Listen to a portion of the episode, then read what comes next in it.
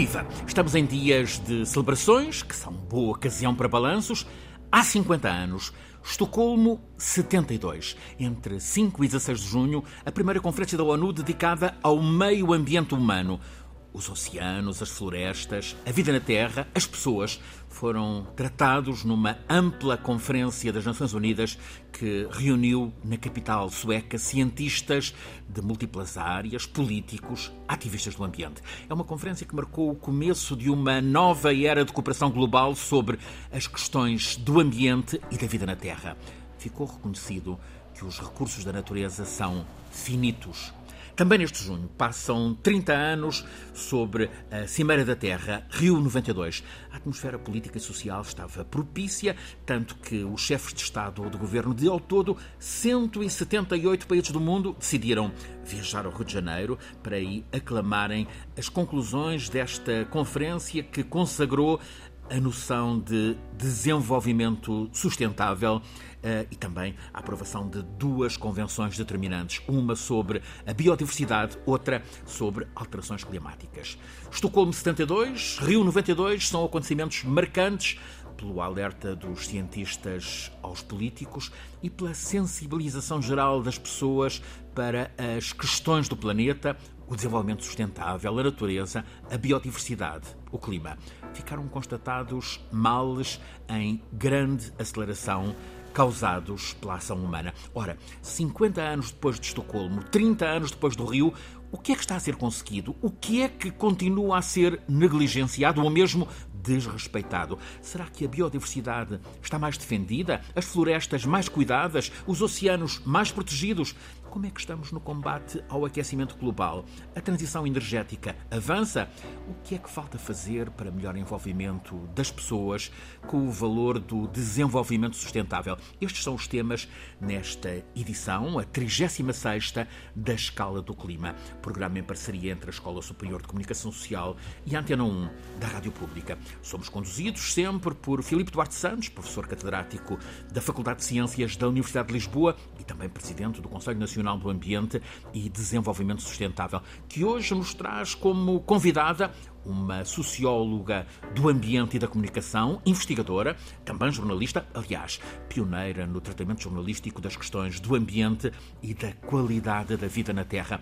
Antes de escutarmos a análise e opinião precisamente de Luísa Schmidt, primeiro, professor, notícias destes dias. No Nordeste Atlântico do Brasil, Pernambuco, mais uma tragédia provocada por cheias, pelo menos 90 mortes, umas 4 mil pessoas sem casa, tudo levado no deslizamento, a enxurrada. Professor Filipe Duarte Santos, a tragédia é maior por causa do ordenamento, aliás, desordenamento do território. Sim, sem dúvidas. Esse é um, um problema que afeta todas aquelas regiões que são vulneráveis às, às inundações, aos eventos de precipitação uh, extrema em intervalos de tempo curtos, que é uh, uma das características uh, das alterações climáticas, são, é a maior frequência e intensidade deste tipo de, de fenómenos. quando temos um ordenamento que está preparado para este tipo de eventos, enfim, em geral, podemos esperar que os estragos sejam menores. Um, e muitos países estão a fazer o possível para, para se adaptarem às novas circunstâncias ou, ou, e, e, à eventualidade destes, destes eventos extremos. Uh,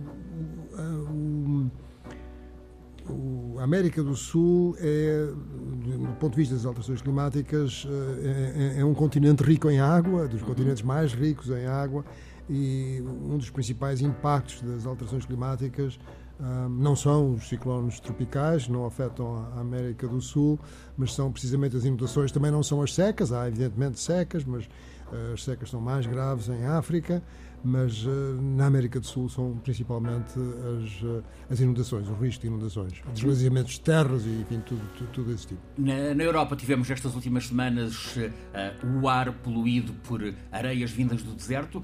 Este, este fenómeno, neste caso, tempestades de areia, é mais inquietante em regiões do Médio Oriente. Exatamente, isso é uma das coisas que está a passar e que agora começam a filtrar notícias, enfim, para para, nós, para os nossos países ocidentais. Eh, evidentemente, as pessoas que aí vivem já tinham a percepção disso, estas tempestades de areia estão-se a tornar mais frequentes em todo o Médio Oriente. Um, porquê? Porque uh, o coberto vegetal diminuiu devido à intensificação da agricultura e, enfim, a uma gestão ambiental uh, de, de defeituosa um, e devido a que a precipitação é mais baixa e, e portanto a conjugação destas duas coisas uh, acelera a desertificação um, e uh, há tempestades de areia que sempre existiram, mas que agora são muito mais frequentes, sobretudo na primavera. Uh, o Iraque teve já 10 tempestades nos, nos últimos dois meses deste ano 2022. Há mil pessoas foram hospitalizadas, há pessoas que, que morrem porque as, condições são muito adversas para, para, para, os pulmões, etc. Mas não só no Iraque, também na Síria, também na Arábia Saudita, uh, também uh, em, chega a Israel e a Jordânia uh, e, e, ao Irão. Portanto, to, toda essa zona está a ter e, e, e vai ter no futuro na primavera este tipo de, de temporais, eh, de tempestades, não é temporais, são tempestades de areia eh, que são, eh, também prejudicam a circulação aérea, porque, enfim, com, com essa densidade de partículas no ar, torna-se depois perigoso em certas condições a circulação aérea, mas é sobretudo para as pessoas, quer dizer, é um risco para a saúde humana muito grave. E, e realmente torna-se muito difícil fundo, viver as alterações climáticas. Exatamente. Na Europa, eh, Bruxelas, a Comissão Europeia prepara mais ações para que a Europa se liberte da dependência da energia russa. Para o curtíssimo prazo estão a ser explorados mercados alternativos. Ao mesmo tempo, estão em curso campanhas de incitamento à eficiência e poupança no uso de energia. E há um plano de, da Comissão Europeia, eh, já para o curto prazo, que privilegia fontes próprias de abastecimento de energia, com recurso ao sol e ao vento. Defende a Comissão Europeia, é uma notícia do diário espanhol El País, todos os novos edifícios deverão, por exemplo, contar com painéis solares nos edifícios públicos e comerciais que já estão a funcionar, essa metamorfose deverá ser eh, concluída nos próximos cinco anos, até 2027. Professor, isto é uma revolução. Sim, é, são notícias muito boas, são notícias eh, que mostram uh, a determinação da União Europeia em uh, seguir por diante esta transição energética. Uh, já há vários países que têm implementada esta obrigatoriedade dos países se munirem de, de, de meios para para utilizarem as energias, eh, energias fotovoltaicas, os painéis fotovoltaicos, um, e um, concretamente até uh, 2030 os 27 países deverão, um, de acordo com estes planos, adicionar uma potência anual de 45 gigawatts todos os anos. E quanto é que estavam a adicionar, quer dizer, qual era o aumento da potência uh, dos painéis fotovoltaicos uh, Uh, o aumento anual era de 18 gigawatts, portanto passar de 18 para 45. Em finais de 2020 havia apenas 136 gigawatts de potência instalada de painéis uh, um, fotovoltaicos uh, nas cidades de, destes 27 países e, portanto, tudo isto são boas notícias. Significa que, sobretudo no centro e norte da Europa, as, as caldeiras de gás natural, que era a, a forma ser, convencional, vão enfim, vão, vão ser uh, descontinuadas, não é? Digamos assim, lentamente, claro, mas vai, isso vai acontecer provavelmente.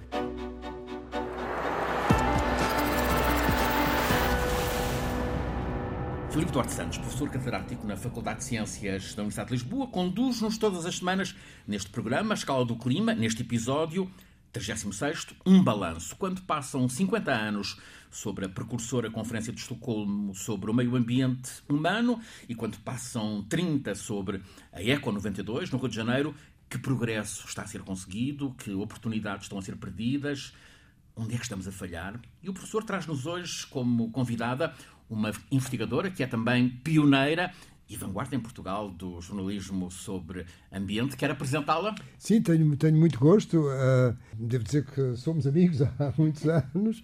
Somos uh, todos. E, e, e, portanto, é, é, com grande prazer que, que, que, que apresento a, a Luísa Schmidt, que, com quem tenho colaborado ao longo de, dos anos. É investigadora no Instituto de Ciências Sociais da Universidade de Lisboa.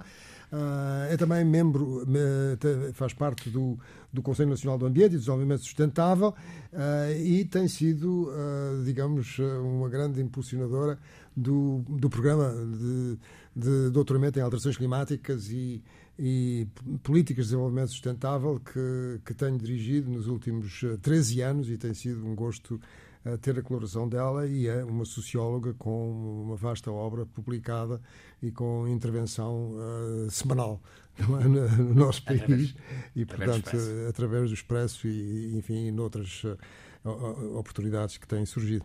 Bem-vindo, Luísa. 50 anos depois de Estocolmo, 30 depois do Rio, o que é que temos? Um, um clima de impaciência em relação à defesa do planeta, portanto das pessoas, Há falta de governação global do clima? Eu estou muito contente de estar aqui entre dois amigos de há muitos anos. Uh, pois uh, temos, estamos a atravessar uma, uma fase uh, particularmente complexa, é? porque uh, tivemos três crises globais seguidas, não é? A crise financeira, a crise pandémica e agora a crise provocada pela guerra na Ucrânia. E, portanto, uh, tudo dá a ideia de que as coisas, se, se, as, coisas as questões ambientais se secundarizaram. Mas, ao mesmo tempo, uh, não deixa de ser interessante, e, e, e já se falou disso da primeira parte do programa, esta questão está, nos obriga, está a obrigar também a olharmos para determinadas políticas de uma forma muito mais veemente. E, por exemplo, tudo o que se prende com a transição energética, uhum. alimentar, porque nós também eh, uhum. percebemos que vivemos uma crise alimentar e, portanto, temos que ter mais autossuficiência, temos que olhar para esse assunto de uma forma mais evidente. no norte da África e outras regiões. Exatamente, mas também nos vai afetar a nós, não é? Uhum. E, portanto, esse, esse, esse problema foi para cima, veio, veio para, para, as nossas mesas e também, por outro lado, temos uma sociedade civil uh, com com destaque para os mais novos, que está mais ativa. E, portanto, digamos que há, há coisas positivas que, que podem, de facto, fazer inverter este ciclo negativo que nós estamos a viver neste momento, porque as questões ambientais, quando nós olhamos, e falando agora de Estocolmo uh, e, de, no, e? E, e, do Rio, percebemos que nesse, no Rio havia um ciclo positivo extremamente uh, importante. Havia uma atmosfera de otimismo. Uma atmosfera de otimismo e, e as questões ambientais estavam claramente uhum. em, em ciclo positivo. Depois disso, isto, isto dos ciclos ambientais também têm tido altos e baixos, porque depende de muitas coisas, depende da influência das políticas e dos acontecimentos internacionais, depende também da capacidade mobilizadora dos comunicadores de ambiente, depende do protagonismo dos dirigentes das, das ONGs, das, das organizações não governamentais de ambiente, eh, depende também da força e da convicção dos responsáveis políticos. Portanto, há aqui eh, várias, várias, várias questões que levam a que os ciclos sejam mais ou menos positivos depois na questão ambiental da... e a atenção pública também é um recurso escasso. Uhum. E, de certo modo, está muito agora mobilizada por estas crises, e mas desviada. ao mesmo tempo desviada, mas ao mesmo tempo, como eu dizia, emergem outras outros não só uh, medidas, uh, seja à escala europeia, seja também à escala nacional, como também uh, movimentos cívicos, jovens e o, os mídias e o jornalismo não, não baixaram as suas, as, suas, as suas mãos quando se trata desta questão ambiental ainda, não é? Será Portanto, legítimo analisar que a última década foi de um relativo retrocesso, depois do grande balanço que veio do Rio. A última década é de retrocesso, é época de crises sucessivas. Mas agora há uh, sinais positivos. A transição energética, uh, as questões alimentares. Sim. Parece legítimo? Uh, sim, houve um, houve, um, momento alto, que foi 2015, Sim, onde se juntaram claro. três fatores importantíssimos: o Acordo de Paris, a encíclica do Papa Francisco Laudato Si, que, como uhum. sabemos, é baseada em factos claro. científicos uh, fortes, claro. portanto. É um foi, grande impulso. E, e, ao mesmo tempo, levar aos católicos esta preocupação que começou a, a expandir-se, isso também é interessante, e também o relatório do IPCC na altura, portanto, uh, foram três factos que levaram a que uh, o tema emergisse fortemente. Depois, entretanto, Uh, evidentemente que a questão do Covid veio alterar tudo uh, e veio uh, tornar-se de tal maneira obsessiva que secundarizou quase tudo. É? E agora, quando estávamos a sair dela, acontece este problema da guerra que ao mesmo tempo que traz uh, questões que pareciam enterradas e, e, que são as mais antigas, digamos, de, de, de, toda a problemática ambiental, que é a ameaça do nuclear, que está em cima da mesa neste momento, não é? Uh, ao mesmo tempo que isso acontece, continuam os outros problemas das alterações climáticas e tudo isso, e uh, não, que não saíram da agenda, mas que evidentemente, em termos mediáticos, se secundarizaram face à obsessão que é esta guerra dramática uh, cotidiana e que parece, às vezes parece que voltamos à, à Idade Média, não é? Com Vol voltando atrás, só para enquadrarmos as duas conferências âncora. Estocolmo 72, o que é que, uh, o que, é que mudou com Estocolmo? Bem, Estocolmo foi muito importante por duas razões principais. Uh, uma delas, a importância de Estocolmo é hoje internacionalmente reconhecida para as políticas ambientais em todo o mundo. No fundo, foi a partir daí que as políticas ambientais penetraram em todos os programas mundiais e em todos os governos. Isso foi uh, uma pedra toque absolutamente central. Depois também a questão da apresentação do livro dos limites de crescimento, dos Meadows, não é? do casal uhum. Meadows, eh, que, foi, que também alertou, portanto, abanou a sociedade ocidental, sobretudo, no sentido de percebermos que a maneira como estávamos a extrair recursos e a Hum, não, estava, não, não, não era sustentável a prazo, não é? Para a, a população que existia na altura e que agora, entretanto, aumentou exponencialmente e, portanto, foi, digamos, o primeiro abanão num determinado tipo de modelo que estávamos a seguir e que veio trazer também atenção, o, a começar a preocupar-nos com, as questões da sustentabilidade. Depois o Rio mais o Rio, a, Eco 92. Essa então foi a entrada dos problemas ambientais em tudo o que tem a ver com a agenda pública. A agenda política, por um lado, claro, evidentemente, uma série das tais convenções do uhum. clima, da biodiversidade, da desertificação, a Agenda 21, uhum. também a importância do local, portanto, toda essa parte de, eh, o, ao nível local se poder fazer a grande diferença e, e, intervir, não é? E mudar muitas coisas, mas também hum, a, a, questão, a questão da opinião pública e dos meios de comunicação social. Foi um grande boom claro. e a partir daí os, os temas nunca mais saíram da agenda. Como eu fiz a minha tese sobre a RTP, percebe-se muito bem uh, que, isso, que esse é um momento crucial de entrada dos temas na agenda pública e política e mediática e, e nunca mais sai dela. Tem altos e baixos, mas nunca mais dela Já vamos tratar a agenda, a agenda mediática. Uh, professor, ao tempo, em 72, em 92, houve a noção de que aquelas eram conferências determinantes, marcantes? Sim, há, há uma frase que eu tenho mencionado e que me parece eh, importante, uma frase que foi dita pela Indira Gandhi na, na conferência de, de Estocolmo de, de 72 e a, a, frase foi uma frase que ela introduziu no, no, discurso que estava preparado e foi uma frase que ela, ela própria uh, escreveu. Uh, e a frase é, é muito simples é, é, a frase é uma, uma pergunta. Uh, ela pergunta não será a pobreza e as carências a maior forma de poluição? E, e, portanto, isto mostrava que houve uma participação bastante reduzida dos países que nessa altura se dizia países em desenvolvimento, ah, nessa, nessa conferência eram sobretudo os países ocidentais é que estavam a promover a conferência e, portanto, havia uma desconfiança ah, em relação a defender as questões ambientais quando havia, ah, enfim, situações degradantes e de, de, de atentatórias da dignidade humana no que respeita à grande parte da população humana. O problema é que continuamos com, com essa situação em relação a tudo o que eh, a Luísa disse, e com o que estou inteiramente de acordo, só, só gostaria de, de, de, juntar o seguinte: é que em 2015 passou-se outra coisa muito importante, que foi a aprovação dos, dos ODS.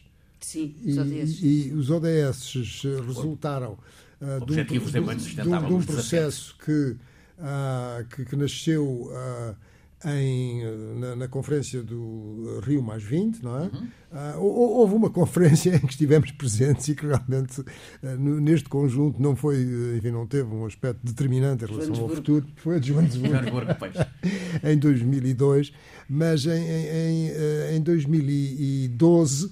Uh, no Rio Mais 20, tomou-se a decisão de construir os Objetivos de Desenvolvimento Sustentável que congregavam todos os países numa situação de perfeita igualdade Uh, e, e, isso uh, penso que foi um sucesso. E continua a ser hoje uma agenda. E, e continua uhum. a ser uma agenda, uma agenda só até 2030, uhum. mas com metas quantificadas, e portanto isso parece-me extremamente uh, importante. Mas 2015 foi realmente uma data importante no que respeita Os acordos de Paris. A, ao Acordo de Paris, uhum. à, à Laudato Si, Sim. não é? E, e, e aos ODS. Luísa, já, já apontaste o, o, entusiasmo mediático na, na conferência Rio 92, a rádio fez emissões em direto de, de Rio de Janeiro, enfim, grande entusiasmo. Depois houve um, um arrefecimento, uh, talvez coincidindo com a crise financeira de 2008. Houve um retrocesso na atenção dos, uh, do jornalismo às questões do ambiente? Eh, eu julgo que aí há, há, duas coisas. É verdade que as crises, como eu disse, claro. quando são muito intensas e globais, como aconteceu com a financeira, acabam por retirar da agenda mediática a importância que os outros temas têm. Isso ao mesmo tempo, mas se repercutiram nas redações. Sim, mas, mas nós, entretanto, já tínhamos criado em vários países do mundo, incluindo em Portugal, jornalistas especialistas claro. e, portanto, esses não saíram e uhum. continuaram sempre e continuam sempre a tratar do tema.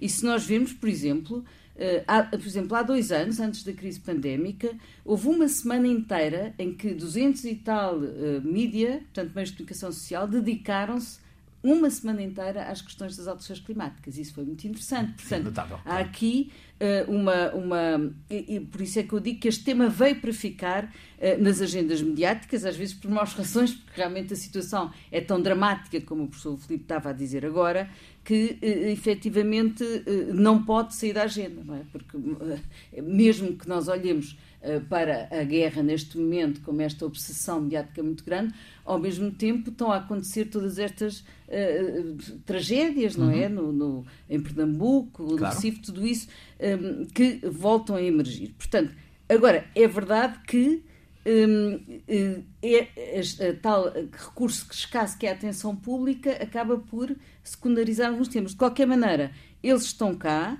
e não nos podemos esquecer que quando fazemos inquéritos à opinião pública, seja ela portuguesa, seja à escala europeia, seja à escala mundial, portanto, há inquéritos também à escala mundial sobre as questões ambientais e alterações climáticas. Tens participação ativa nisso? E as pessoas, e em geral, o tema tem subido, as, as preocupações públicas sobre o ambiente têm subido exponencialmente. E percebe-se porquê. Não é? Por um lado, a questão das alterações climáticas, então esses países do Sul vivem-nas de uma forma muito intensa, porque são eles os mais afetados, são eles que têm catástrofes mais, mais dramáticas, não é? São Mas também a Europa Rica faz agora um ano, a Alemanha, a Bélgica, a os Alemanha, Países A Alemanha, claro. todos esses países. Portanto, neste momento o tema está completamente em cima de, de, de, nas preocupações da opinião pública, nos países ocidentais, em todos os países em geral, e e, e, portanto, eh, eh, os mídias têm que ser sensíveis à opinião pública. Também as questões ambientais, porque quando nós pensamos, por exemplo, na questão da água, que é hoje um problema gravíssimo em, em todo o mundo, não é? E, e,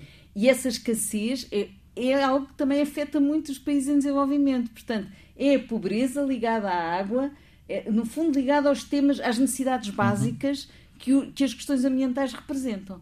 Portanto, eu diria que Claro que há ciclos altos e ciclos baixos, dependendo destas variáveis que já, já aqui identifiquei, mas um, o público vai, vai puxar e vai ter sempre este tema na agenda e, portanto, vai levar a que haja uma preocupação pública dos mídias e política uh, também por parte dos decisores uh, nesta matéria, para além de não falarmos de todo o género de mudanças que, por exemplo, os ODS vieram provocar uhum. à escala local, também os movimentos juvenis, tudo isso que hoje é muito mais forte do que era uns anos atrás. Uh, movimentos juvenis. Uh, Greta, é um efeito uh, relevante, importante?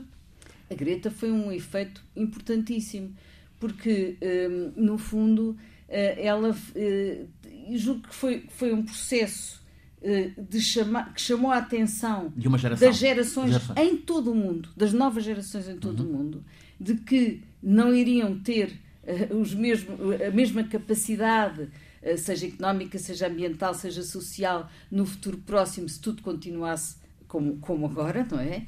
E, portanto, ela veio com, com extremo bom senso, com extrema uh, capacidade de comunicação, com uma boa capacidade de comunicação, uh, mas ao mesmo tempo sem, sem entrar em excesso de dramatismo. Eu acho que ela foi muito foi talvez dos fenómenos mais interessantes do ponto de vista político com impacto global nos últimos anos, com impacto global e a chegar aos políticos. Ela foi discursar à ONU, uhum. ela esteve nas COPs e ela disse uma coisa que, que é muito importante, que é um, ela, ela chamou muita atenção para a questão científica, para a ciência, uhum. dizendo que eu não tenho a solução, mas hoje são os cientistas. Isto é, isto Apontar é, o caminho certo, claro. Isto é de um bom senso muito grande, não é? E, portanto, uh, um, julgo que foi um, um, uma situação que foi uma, um fenómeno que uh, levou a que um, todas estas gerações de repente percebessem o que lhes estava a acontecer. Um inquérito recente, só para acabar Sim. com isto, um inquérito recente feito por uma universidade internacional justamente às gerações mais novas,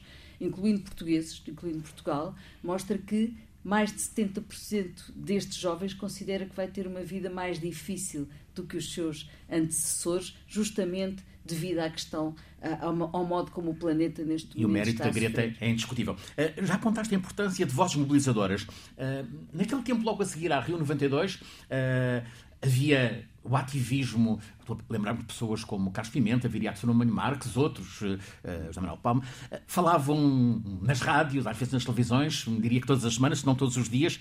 Uh, Felizmente agora temos o conhecimento científico do professor Filipe Duarte Santos, temos Tati Luísa uh, todas as semanas, uh, mas há menos presença de vozes marcantes uh, uh, a alertar para as questões do ambiente, do desenvolvimento sustentável, ou seja, faltam vozes mobilizadoras? Como eu dizia, também faz parte dos ciclos a importância das vozes mobilizadoras, dos, dos comunicadores é, é relevante. Uh, e creio que temos o Francisco Ferreira, que claro, tem, sim, tem na Zero, tem feito claro. um trabalho notável, e temos também os jornais, no fundo, temos o Público sim, Azul, claro, temos o Expresso que continua com, claro. para além de mim, há mais jornalistas, como eu dizia, há jornalistas que se especializaram tanto na matéria, que é uma matéria apaixonante, não é? Porque implica é, é, as questões da natureza e da ciência, mas também são as questões políticas, mas também são as questões sociais, portanto é muito transversal, não é? É um, é um tema muito transversal e por isso mesmo muito entusiasmante. E portanto temos isso e temos, e temos outra coisa, talvez tenhamos menos liderança forte uhum. em algumas ONGs, que isso era muito importante, também importantíssima convicção dos políticos da pasta. Uhum. Era preciso termos políticos mais convictos, uhum. até para poderem fazer o seu caminho dentro, dentro dos governos. Não é? Claro. Como nós sabemos, a pasta do ambiente, se puder ser secundarizada dentro de alguns governos, também é. Por isso a convicção Falta política... de gente combativa. Exatamente. Mas, ao mesmo tempo, nós temos novos movimentos cívicos muito importantes. Temos, como eu dizia há pouco, os católicos que a Laudato Si eh, veio trazer e que estão extremamente ativos na sociedade, se calhar menos visíveis, mas estão a fazer o seu caminho e, e eu conheço vários movimentos nesta área. há também uh, os, as ecoaldeias, há, há os, há os movimentos de transição, há, há um, as biorregiões, muito interessante, em vários sítios do mundo, e em Portugal também já há muitas biorregiões em que vários municípios assumem ser biorregiões justamente para criarem uma maior sustentabilidade local uh, e há muitos movimentos por causas e isso também é importante. Se nós virmos, por exemplo, a quantidade de movimentos que se constituíram, mesmo em Lisboa, sobre, para uh, preservar, conservar espaços, uh, a Tapada das Necessidades, uhum. o Martim Muniz e muito pelo país fora há esta... Projetos de da Câmara são... de Lisboa apontam justamente para isso, criação de jardins, por exemplo. Sim, há movimentos por causas eh, que são que mobilizam muitas pessoas. E isso é um fenómeno, de certo modo, na nossa, da nossa democracia, ainda jovem comparativamente, já não é jovem, mas enfim, meia idade, mas idade, comparativamente, comparativamente às outras democracias, é extremamente importante que haja muito mais ativismo deste ponto de vista e é por causas, pode ser uh, que seja preciso repensar um pouco de novo uh, o papel das organizações não governamentais, que é muito importante ainda, uh, e das lideranças, mas Hum, creio que os jovens, os municípios estão a ter um papel também extremamente importante quando pensamos nas questões ambientais e das questões dos, dos Objetivos de Desenvolvimento Sustentável. Está-se a criar um movimento local muito, muito incisivo e muito hum, ativo. Portanto, a, a passagem à ação muitas vezes é muito mais fácil na proximidade, não é? E essa passagem à ação continua e até está mais forte, digamos. Tivemos por estes dias no Diário Público uma entrevista feita pela excelente Andréa Azevedo Soares a um editor da prestigiada revista Nature. Henry G. é o nome dele. Título desta entrevista: A gritaria alarmista sobre a crise climática só atrapalha. Gostaria de propor aos dois um comentário. Professor.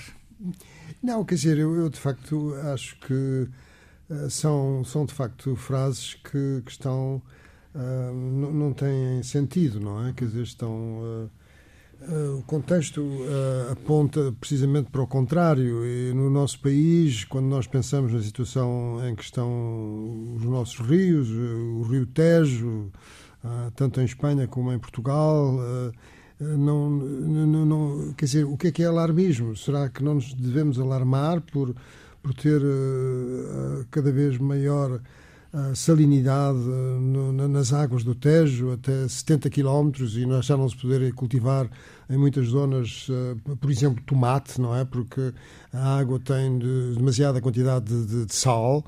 E, portanto, há, há, toda uma série de transformações que se estão a observar uh, uh, na agricultura e, na, nas florestas que isso, isso, isso é que deverá alarmar, não é? Quer dizer, e, e, e se nós acreditamos de facto na ciência, a ciência diz-nos que a causa de, de, destes, destes fenómenos tem a ver com as emissões de gases com efeito estufa, de maneira que a atitude que me parece racional é procurarmos resolver este problema. Há um problema aqui. Não é? Quer dizer, e, e, resolver o problema é fazermos uma transição energética, não é? Que muitos países estão, estão a tentar fazer. Claro que essa vai ser um pouco disruptiva, mas, enfim, é, é, é a solução que, que é melhor tanto para nós como, sobretudo, para os filhos e para os netos e para os descendentes dessas pessoas que claro. fazem essa afirmação. Luísa, leste esta entrevista? Li, sim, senhora. E até achei um pouco estranho, um pouco bizarro terem postado, puxado esta frase para ti. Pois, porque foi, parece fora do contexto. Sim, sim. Porque não é isso exatamente depois o que se lê. Uh, quando, quando se lê a entrevista, percebe-se que não é, só, não é tão não grave. Isso, claro. Isso. Portanto, a, porque a situação é dramática, não é? E, portanto, não vale a pena dizer que há que há pessoas exageradas e outras calmas e ponderadas, eh, porque, tal como se tem visto neste programa, efetivamente a situação, e como foi dito agora, a situação eh, é grave. Portanto, uma, agora, uma coisa é, é, a situação efetivamente dramática que, que, neste momento nós sabemos que ocorre. Outra é reagir com descontrole. E, e se calhar o que ele queria dizer um pouco era essa ideia de reagir com descontrole.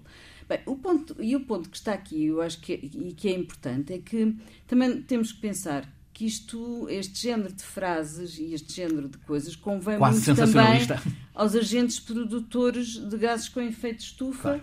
Eh, e, algum, e, alguns, e alguns dos principais decisores políticos em todo o mundo eh, que aprenderam rapidamente a funcionar e a agir em função de um discurso superficial, porque isto é um discurso superficial.